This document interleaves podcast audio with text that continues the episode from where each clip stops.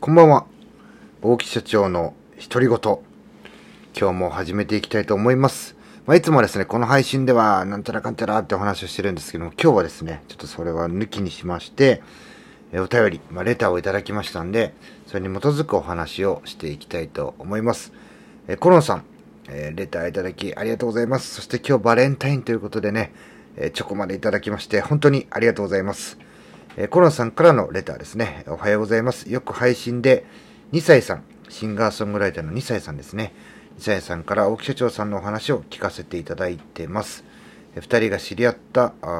お話など聞いてみたくなりますね。え2歳さんを応援している、支えている大木社長さんが、えーとてもね、とても素敵な人だと感じています。そんなことないですよ。え私は2歳さんの歌が大好きです、えーたくさんの人に癒しの声と素直な歌詞を聞いてもらいたい。これからも届けてほしいです。というね、えチョコと一緒にですね、えレターをいただきました。え私がですね、シンガーソングライターの2歳さん、今ね、もうスタンド FM で登録者2000人、すごいですよね。大人気ですね。えシンガーソングライターの2歳さんと知り合ったのはヒマラヤというですね、音声配信プラットフォームでした。まあ、ヒマラヤにはヒマラヤ祭りという企画がありまして、まあ、あの、お祭りの主催者の方がですね、えお題を出すんですけども、それについてね、えそれぞれ、こう、の観点で話をするっていうね、まあ、簡単にまとめるとそういった祭りですね。そして参加者の配信を聞いて回って、えコメントをしていくっていうような企画なんですけども、そこでね、えー2歳さんを知りました。まあ、何かこう、お互いが元々の知り合いでとかっていうことはないですし、まあ、2歳さんはね、えー福岡ですし、私は東京ですので、まあ、顔合わせる機会なんていうのもなくて、まあ、ヒマラヤがきっかけですね。で、2歳さんの配信というのは僕、だいたい朝聞いてたんですけども、まず2歳さんの楽曲が BGM で流れて、2歳さんのトークが始まり、あの、いつものね、優しい感じのいい声ですよ。それを聞いてね、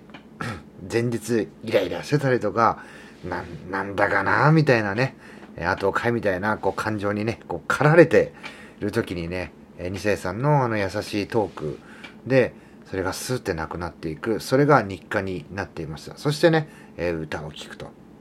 で、いつしかですね、会ってみたいなっていう、僕これ、誰しもにそういうことをやってるわけじゃなくて、もう完全にこれ僕の直感なんですよね。え会ってみたいなと思うようになりまして、まあ、突撃でですね、コロナ前に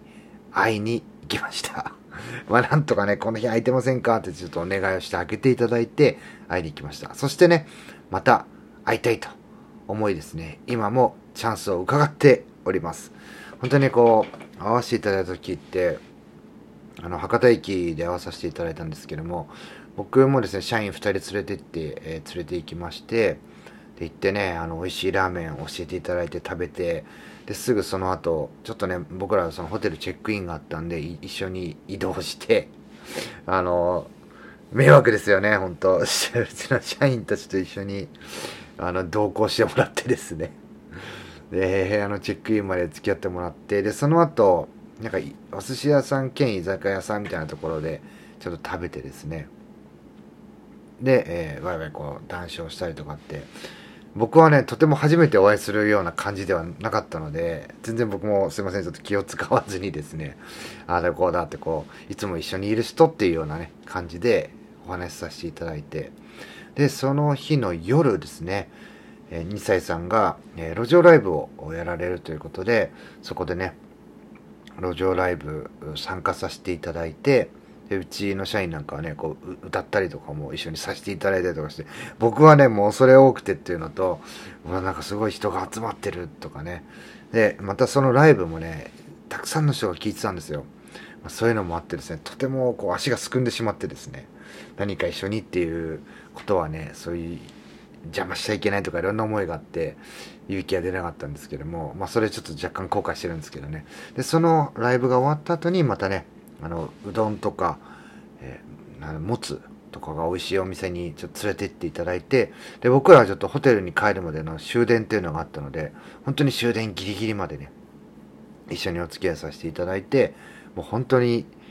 一泊の弾丸、超弾丸ですね。もうあの、一緒に一日ね、あの、本当に一日って短い時間だったかもしれないんですけども、もう満足またこんな風なね、えー、お会いの仕方をしたいなって思うような夢のような時間を過ごさせていただいて本当にねいい思い出なんでまたね会って話したいなというふうに思うんですけども、まあ、私はですねこう現実的にもそして様々な理由をつけてですね夢を諦めました。夢諦めてきたんですよね。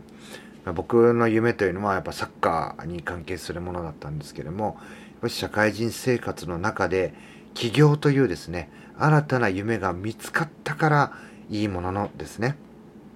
そこから起業するまでずっと頭のね片隅に夢を諦めたということがこびりついてるというかね残ってる状態だったんですよ。まあ今では沖縄にあるねサッカーチームのスポンサーをさせていただいて、まあ、別の形で夢を叶えたみたいなねちょっと僕の中ではごまかし方をしたりしているんですけどもやっぱし夢をつかむために継続することそして前向きな悩みを抱えながらそしてね時には軌道修正しながら進んでいく姿というのをね応援したいという思いでね今もまあ僕からまあ一方的にですね寄り添わさせていただいているっていう形ですね。まあ、これから自分にできることがあればですね、まあ、以前もあの少しだけね、担当させていただいたんですけども、リーフレットというか、まあ、CD のこう宣伝用のね、こう用紙を持って、私のこう東京のね、地元のお店を持って回ったりとか、制作物のね、その、本当にね、こう、大きなね、支援ではないんですけども、そういう金銭的な支援などをね、やらさせていただきたいというふうに思っておりますので、今後ともね、ぜひよろしくお願いいたします。そしてね、えー、コノさん、レターありがとうございます。今日はこんなところで終わりにしたいと思います。また次もね、配信させていただきますので、ぜひ遊びに来てください。さよなら。